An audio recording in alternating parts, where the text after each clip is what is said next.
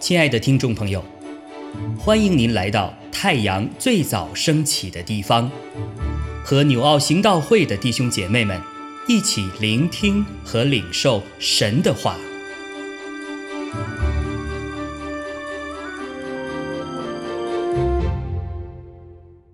马可福音八章一到十三节。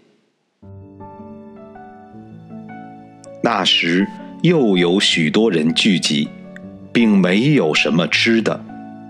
耶稣叫门徒来说：“我怜悯这众人，因为他们同我在这里已经三天，也没有吃的了。我若打发他们饿着回家，就必在路上困乏，因为其中有从远处来的。”门徒回答说。在这野地，从哪里能得饼，叫这些人吃饱呢？耶稣问他们说：“你们有多少饼？”他们说：“七个。”他吩咐众人坐在地上，就拿着这七个饼注谢了，掰开，递给门徒，叫他们摆开。门徒就摆在众人面前，又有几条小鱼，耶稣祝了福，就吩咐也摆在众人面前。众人都吃，并且吃饱了，收拾剩下的零碎有七筐子，人数约有四千。耶稣打发他们走了。随即同门徒上船，来到大马努他境内。法利赛人出来盘问耶稣，求他从天上显个神迹给他们看，想要试探他。耶稣心里深深的叹息，说：“这世代为什么求神迹呢？”我实在告诉你们，没有神机给这世代看。他就离开他们，又上船往海那边去了。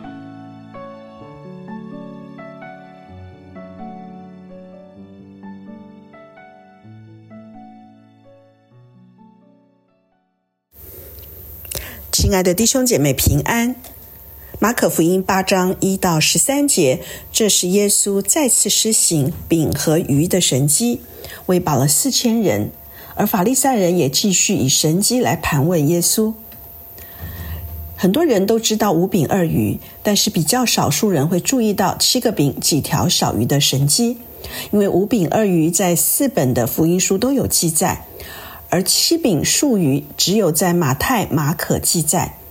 可能知道也会感到困惑，或者以为都是一样的神迹。其实这两个鱼跟饼的神迹发生在不同的时间，针对不同的人群。五饼二鱼是在犹太人的地方，在加利利海东北的伯赛大，是一个犹太人的城市。这一次是在迪加波利境内的加利利海边。迪加波利是希腊十城联邦城。是外邦人聚集的地方。这一次的群众很可能是追随耶稣三天之久的人，他们更为渴慕主的道。而七个筐子的筐子是一种阔口的有盖的大篮子，可以装得下一个人。这是外邦人常使用的器具，这也预表了神对于外邦人的恩典。第二，我们也看到神迹都是出于怜悯的心。耶稣对门徒说：“我怜悯这众人，因为他们同我在这里已经三天，也没有吃的了。我若打发他们饿着回家，就必在路上困乏，因为其中有从远处来的。因着关心，耶稣注意到许多的细节。已经三天没有吃的，他们从远处来，路上会困乏。”这个神迹发生的原因是当时大家都饿了，耶稣怜悯他们，所以就有了这美好的神迹。耶稣的怜悯常是神迹的关键，因为他关心人，他眼中所看到的不是事情，而是人的需要。神迹的发生，无论是在喂养、医治、赶鬼，都是因为主耶稣关怀人。神迹彰显出耶稣的能力，更彰显出他的慈悲和怜悯。但是人们不会因为神迹而得救。神迹是一个记号，也是一个指标，带领人到耶稣的面前得生命。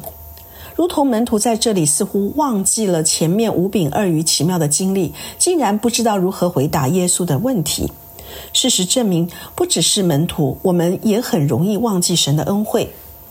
我们人几乎都有个坏毛病：别人给我们的好处，转身就忘了；但是别人一旦得罪我们，却怎么样都忘不掉。而以色列人对神也是常常忘恩负义，因为忘记恩典正是堕落人性共同的特点，所以我们要特别防备得人的恩典不可以忘记，何况得到神的恩典，我们更不可以忘记。如果现在我们正处于忧伤、焦虑的光景，让我们一同可以大声的朗读诗篇一百零三篇，要开始数算蒙恩的记号，这正是转危为安的良方。第三，我们也看到耶稣深深的叹息，说到毁谤耶稣，法利赛人总是有无穷的精力尾随着耶稣，要抓到他的把柄，给他定罪。他们又来盘问耶稣，要求他从天上显个神迹，不是为了治病救人，而是为了给他们看看，要试探他。他们想要操纵、批判耶稣，来满足他们个人的想法，跟神的国背道而驰，因为他们不允许自己的优越感受到任何的挑战。